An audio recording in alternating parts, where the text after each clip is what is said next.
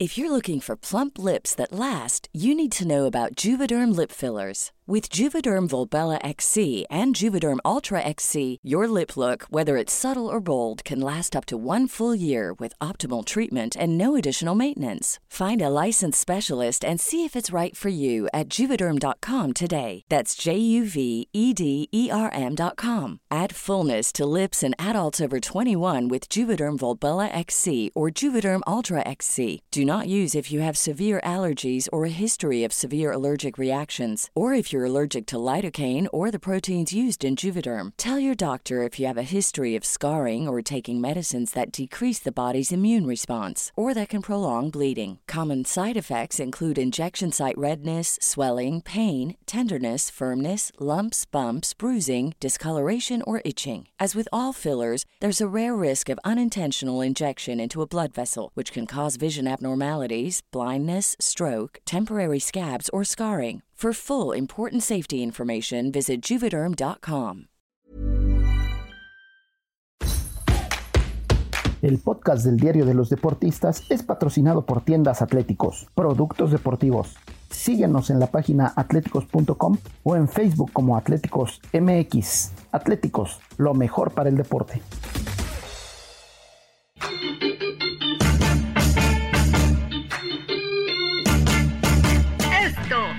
Diario de los deportistas.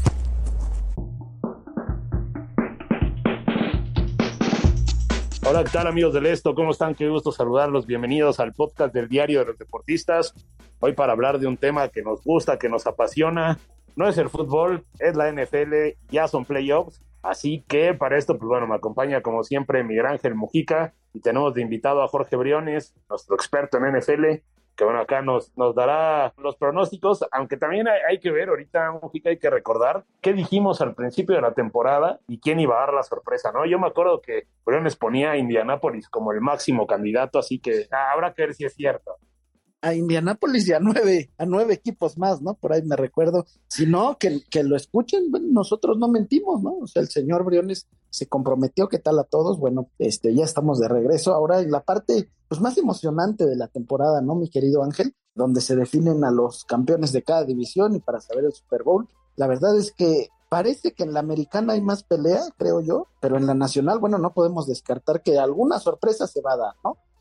Mi querido Jorge, qué gusto saludarte. Hola, ¿qué tal, Angelito? Miguel Ángel Mujica. Eh, pues ya estamos de regreso en este podcast, en la sección de NFL, y justamente recordando esa, esa plática que tuvimos al inicio de la temporada, sigue vivo mi pronóstico de Super Bowl al final de cuentas. Dije Águilas de Filadelfia contra los jefes de Kansas City. El Andy Reid Bowl es lo que se viene. Nos va a decir que el campeón va a terminar invicto los playoffs. Ah, seguramente alguna de ese tipo de cosas. Pero a ver, bueno, ya vamos a meternos un poco más en lo que va a ser esta ronda de comodines.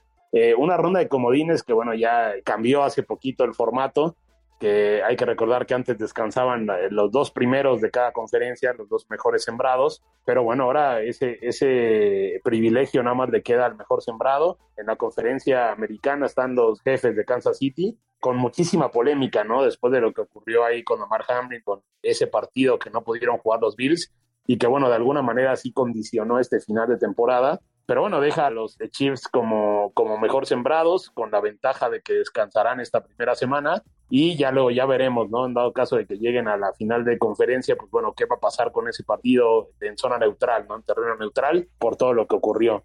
Y en la conferencia nacional, que bueno, finalmente eh, las Águilas de Filadelfia sobreviven a esas últimas tres semanas, ¿no? Donde no pudieron contar bien con Jalen Hurts, en este último partido sí. Y bueno, sacan un resultado que era importante, que lo tenían que sacar ahí ante, ante los Giants, y a final de cuentas se quedan como mejor sembrados. Pero a ver, vamos a los partidos, ¿no? Este, tenemos ahí, eh, empezamos con el 49ers contra los Seahawks, un duelo divisional. ¿Cuál es el pronóstico, Mujica? No, pues creo que está más que claro, ¿no? Eh, San Francisco tiene todo para, si no ganar nada más, humillar a Seattle, ¿no? De estos enfrentamientos de conferencia que, que nos encantan porque son tan peleados siempre. Eh, Halcones Marinos y 49 tienen una historia inmensa y yo creo que San Francisco pues luce bastante bastante superior, ¿no? Yo creo que por ahí se va a llevar el partido sin ningún problema. Y continuando con el sábado, bueno, pues mi querido Jorge, el Jaguares contra Cargadores, ¿de verdad es tan disparejo como se ve? Bueno, no sé si tú lo veas disparejo, pero va a ser en Jacksonville y ya con eso, pues por ahí una garrita se pueden llevar los, los cargadores, ¿no? Así es, Miguel Ángel. Eh, justamente hablando sobre el partido de, de los 49, el que tomabas en primera instancia, eh, yo lo veo más parejo de lo que los expertos pueden estar observando. Las mismas casas de apuesta que lo dan a los 49 favoritos por más de un touchdown. Yo veo factible de que los Pete Carroll, con toda esta experiencia que tiene, pueda hacerle una mala jugada a San Francisco. Hay que recordar que anualmente eh, Seattle suele robarle un partido a San Francisco y esta temporada no le ganó ninguno de los dos que disputaron en la fase regular. Vamos a ver si en playoffs pueden hacer algo. Y sí, sobre el otro partido, el de la AFC de la jornada sabatina, a diferencia de lo, de lo que opinas, Miguel, yo creo que eh, los Chargers parten como favoritos, sobre todo por ese gran arsenal ofensivo comandado por Justin Herbert, ante unos Jacksonville Jaguars que prácticamente sus playoffs ya los iniciaron este fin de semana y que si bien derrotaron a Tennessee, lo hicieron dejando muchas dudas, más de las con las que llegaban esta semana 18.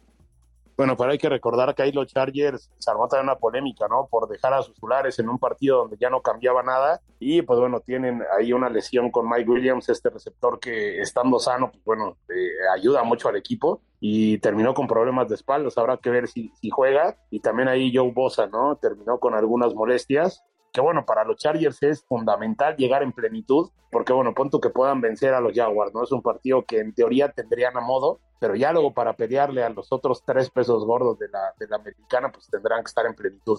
Y sí, respecto al partido de los 49ers, yo, yo también creo que va a ser un partido más parejo de lo que se piensa sobre todo por eso de que es un duelo divisional y creo que los Seahawks han sido el verdugo de los 49ers los últimos años, ¿no? San Francisco poco a poco se ha ido quitando esa, esa jerarquía, ¿no? Por parte de los Seahawks, pero bueno, creo que en un escenario parecido y todo, pues bueno, los Seahawks tienen el escenario ideal para dar esa sorpresa dejar a su rival tendido. Yo sinceramente hubiera preferido Green Bay por el hecho de que es un rival al que se le tiene tomada la medida. En cambio, sí coincido que los Seahawks es un, es un rival que conoce bien a los 49ers y que seguramente tendrán esa motivación a tope, ¿no? Para tratar de, de ganar. Pero, eh, a ver, ¿qué San Francisco 49ers están viendo últimamente? Están aplastando al que se le pone enfrente. Bueno, ustedes van a decir los pronósticos que son cerrados. Yo siento que San Francisco deja en menos de 15 puntos a los, a los halcones marinos el fin de semana. Sí, es cierto. A ver, sí, San Francisco creo que viene dominante, ¿no? Y muchas veces podemos decir que en la NFL hay sorpresas, pero también es cierto que cuando un equipo viene tan embalado, regularmente termina por demostrarlo. Yo sí creo que San Francisco va a ganar, pero no creo que sea tan algo tan sencillo como podría pensarse, ¿no? Eso sí, yo creo Gino Smith va a sufrir, esa defensiva se sufría a cualquiera y habrá que ver qué ocurre. Creo que Seattle se vio bien, retomó el juego terrestre, tiene armas a la ofensiva, pero bueno, no creo que defensivamente tenga la capacidad de frenar ese, ese ataque de los 49ers. Es brutal lo que uno ve, ¿no? George Kittle, que está embaladísimo, ya superó la decena de touchdowns cuando pues al principio no, nadie daba nada por él, y ahí tiene a Divo Samuel, ya sano, a Christian McCaffrey, a Brandon Ayuk, vamos, es una ofensiva temible, ¿no? Comandada por Brock Purdy, que pero a ver, vamos a pasar ya a los partidos del domingo. Tenemos primero el Bills contra Dolphins. Yo creo que si está Tua Tagovailoa va a ser un buen duelo. Si no está Tua Tagovailoa, los Bills se lo van a llevar de calle, ¿no? O también ven algo, ven muy cerrado acá empiézale por la derecha, porque de verdad. Digo, es un duelo divisional también, ¿eh? se conocen bien. Y repartieron eh, victorias en la temporada. Es que hablando justamente es un duelo divisional y los duelos divisionales siempre son cerrados. Sí, los Dolphins dependen totalmente de que Tua Tagovailoa pueda salir del protocolo de conmociones y, que pueda lucir bien. Las últimas semanas, a pesar de que estaba disponible, no, no, no ha lucido también. Los Dolphins llegaban con cinco derrotas de forma consecutiva la semana 18, así que algo está haciendo mal el equipo, ¿no? Y se metió por la puerta de atrás a los playoffs y ahora le toca al rival a priori el gran favorito de la conferencia americana. Creo que a pesar de que quedó en segundo lugar por todo este acontecimiento que ocurrió la semana pasada con su jugador, los Buffalo Bills siguen siendo el gran candidato de la AFC, al menos por, en cuanto a sensaciones. Yo creo que Buffalo debería de sí superar esta prueba con Tua o sin Tua, sin demasiados contratiempos y ya esperar el duelo de la próxima semana que seguramente será el partidazo que nos prometían la semana 17 ante los Bengals. Yo creo que muchas veces en el deporte eh, se vive mucho de la sorpresa, de que el equipo pequeño le pueda ganar al grande, de que esto suceda, pero también gran parte de la mayoría de las veces sucede lo obvio. Y en esta situación, como en San Francisco, creo que Búfalo no tiene ni por qué sufrir, ni por qué sentirse esté o no esté tú, no importa. Yo creo que el que pasa es Vince, yo creo que el que tiene la capacidad como para competir es Búfalo, Y Miami, pues sí, hizo, hizo su campaña, yo creo, en la última, en la última semana venciendo a los Jets, pero nada más, Ángel. Tienen un buen equipo, sí, sí tienen un buen equipo, pero es un animador, no es un candidato al título. Sí, sí, a ver, yo, yo creo que los Dolphins es un hecho que no le agarran un buen momento, ¿no? Los playoffs, como decía Briones, ¿no? venían con muchas eh, derrotas consecutivas, cinco derrotas en fila, y al final, pues bueno, le ganan a los Jets, pero también con una actuación pues, de lágrima, ¿no? También hay que entender que no tienen a, su equipo completo. Y creo que, pues bueno, evidentemente, creo que para que un eh, coreback suplente brille, se tiene que tener un trabajo detrás, ¿no? Y pues bueno, el equipo de Mike McDaniel no lo tiene todavía, ¿no? No, no es como los 49ers. ¿no? Simplemente Brock Purdy, claro. Así es, como los 49ers que tiene un equipo que puede aguantar jugar con el tercer coreback y aún así ganar, ¿no? Pero a ver, vamos a otro partido eh, interesante. Yo creo que va a ser muy atractivo, va a ser divertido. A los Vikings contra Giants ahí en, en Minnesota. Yo, sinceramente, los Giants creo que son un muy buen equipo ahí, dirigidos por Brian Dable tienen todo para dar la sorpresa, pero lo mismo los Vikings, yo quisiera decir que son como dos equipos gitanos, ¿no? Que todo puede pasar, que cualquiera puede ganar, que cualquiera puede perder, que no se sabe qué va a pasar y que bueno, a final de cuentas yo creo que va a ser un partido divertido, pero les dejo a ustedes dos los pronósticos. No, pero comprométete, a ver, a ver si después de que analicemos Jorge y yo tomas una decisión. Tienes razón, ¿no? O sea, como te puedes encontrar a los vikingos que pueden arrasarte a cualquier equipo, te puedes encontrar a los vikingos que pierden contra los peores de, la campaña, ¿no? Vimos cómo los apretaron los halcones de Atlanta, vimos cómo vinieron de atrás contra los Colts que perdieron contra Houston en la última semana, o sea, no sabes qué vikingos te vas a encontrar, ¿no? Yo espero, ustedes ya estuvieron ahí, pero que la gente de Minnesota arrope a su equipo, que sepa que lo que se están jugando, y yo tampoco descarto una sorpresa, entre comillas, de gigantes, ¿no? Porque gigantes no daba mucho por ellos al, inicio de la campaña, pero han sorprendido con un Daniel Jones por ahí que, mi amigo Briones lo tenía en el fantasy, sorprendió bastante, ¿no? Entre correr, entre lanzar, Saquon Barkley está, está sano y yo creo que por ahí le fallan un poco los receptores, pero tiene un, un, buen arsenal como para ir y competirle a vikingos. Eso sí, yo creo en lo personal que va a pasar vikingos. Así es, creo que así como en las casas de apuestas es el partido más cerrado de todo, toda esta ronda de comodines, apenas 2.5 puntos de ventaja para Minnesota, a diferencia de lo que piensan los apostadores, yo creo que Minnesota va a ganar el partido con cierta comodidad. Yo creo que ese ataque comandado por Kirk Cousins, pero donde Justin Jefferson es su arma letal, es imposible de, tanto imposible de defender como para los Giants como para el resto de la liga y los Giants, Daniel Jones justamente no tiene el arsenal ni, ni la capacidad para aguantarle un tiroteo a Kirk Cousins en un partido que es a las 3 de la tarde, no es a las 12 del día, su horario estelar de, de los Vikings, sobre todo por Cousins, más propenso a los errores. Así que yo creo que si Cousins cuida el balón y mantiene esa tendencia de buscar a Justin Jefferson, independientemente de lo que pueda hacer por tierra Dalvin Cook, yo creo que Minnesota debería estar pasando esta. Y dices tú que perdió con cualquier equipo, perdió cuatro partidos en todo el año. Es un equipo que, bueno, ganó 11 de sus 13 partidos, los ganó por menos de una posición.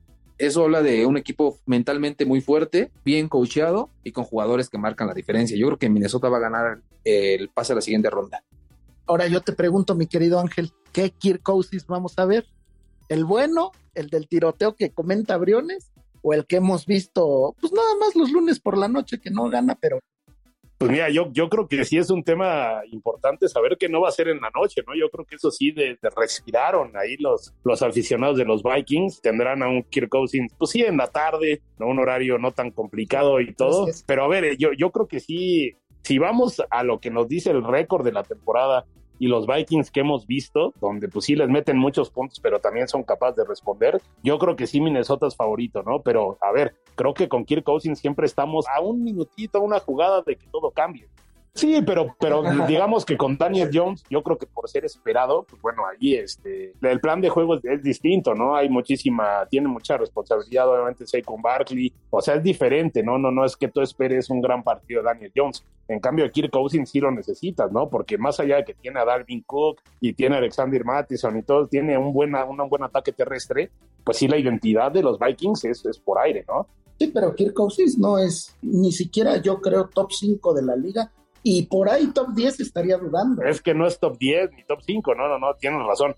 Pero bueno, creo que eh, en algo sí coincido con Briones son las armas que tiene, ¿no? Justin Jefferson, DJ Hawkinson, son dos jugadores que sí te marcan la diferencia y ahí si le sumas a Adam Thielen, que ya es un veterano, que ya no tiene ese mismo protagonismo de hace unos años, pero bueno, al estar los otros dos muy bien marcados, Tillen te puede hacer recepciones de touchdown sin problema.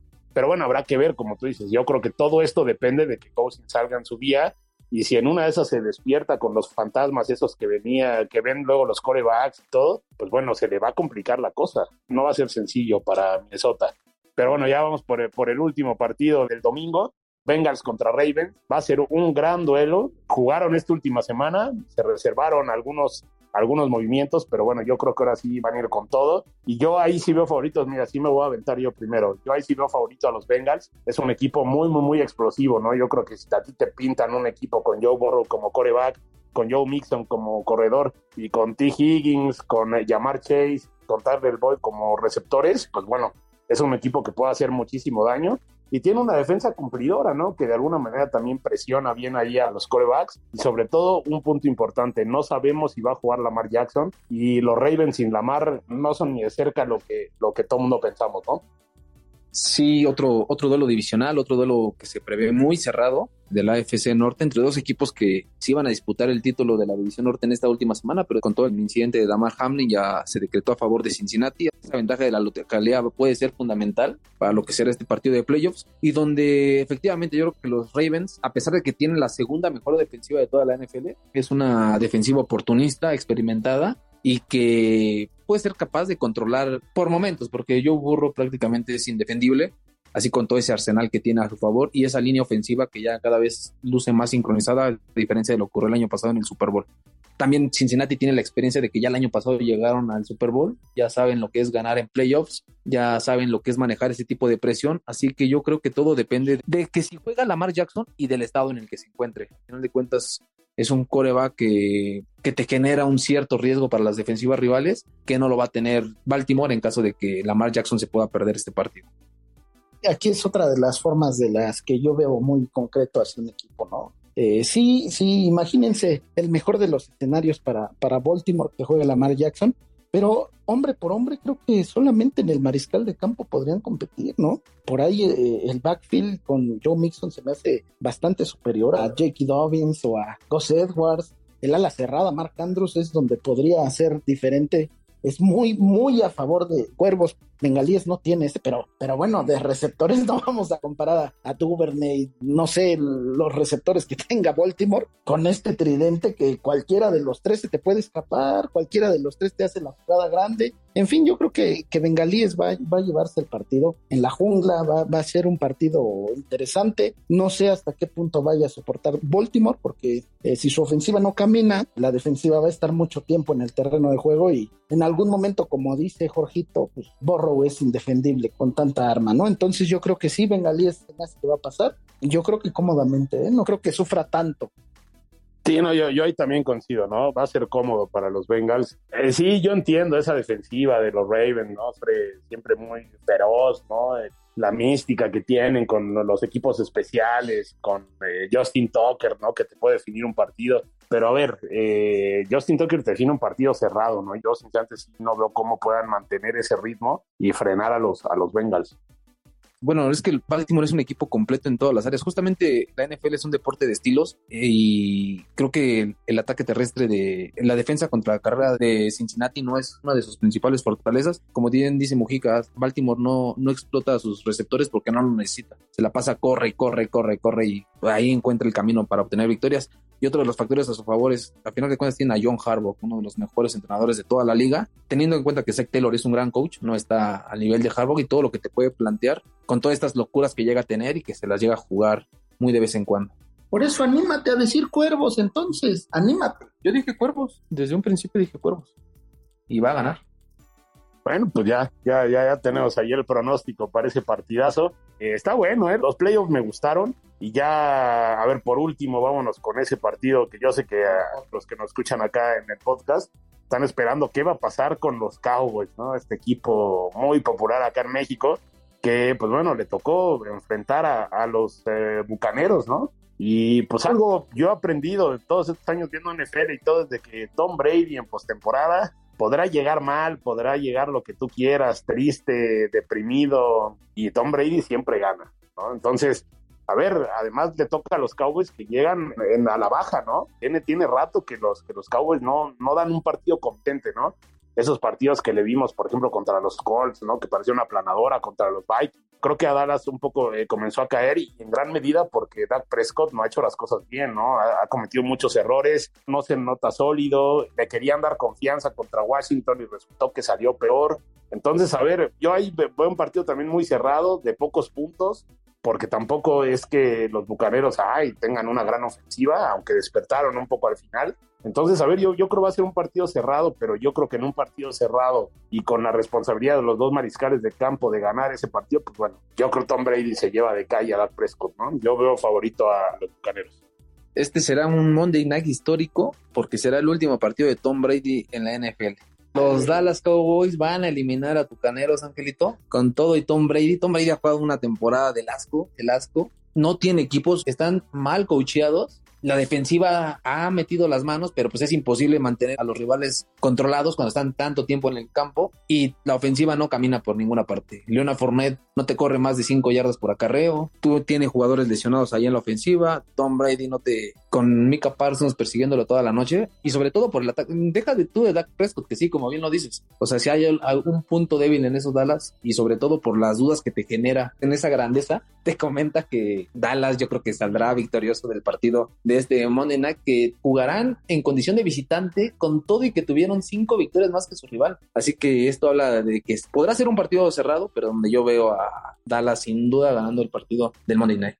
Bueno, a ver, eh, si ustedes gustan ir a cuenta de Twitter del señor Briones, arroba Jorge Briones, encontrarán toda esta clase de sentencias que de pronto pone. Entonces, señores, prepárense para disfrutar de un camino largo todavía de Tom Brady en esta postemporada.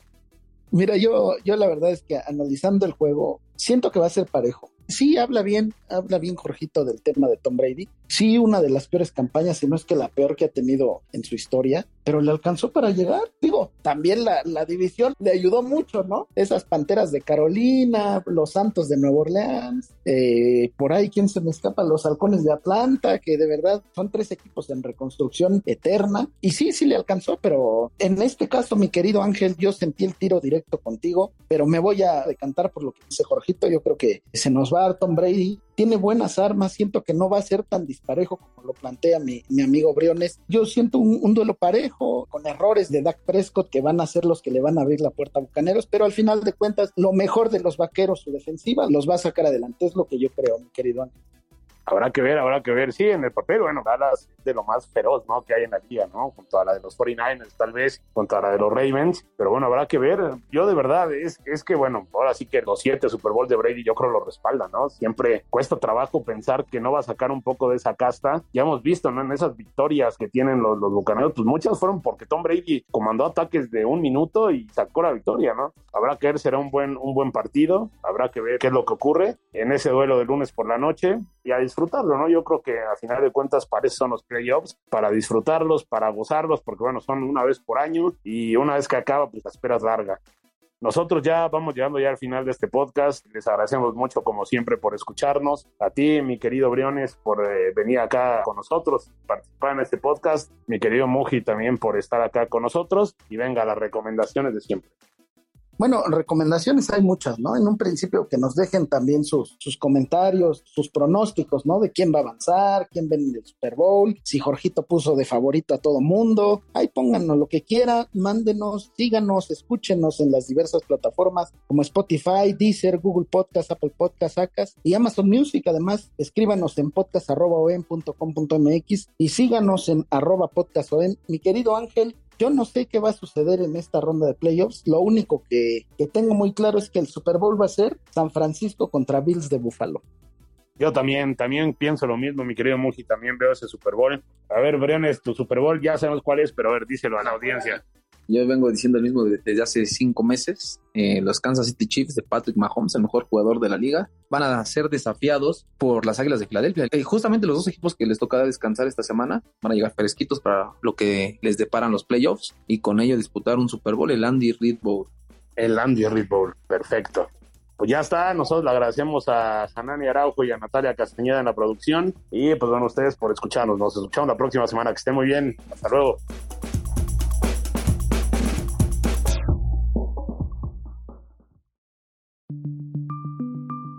Esta es una producción de la Organización Editorial Mexicana.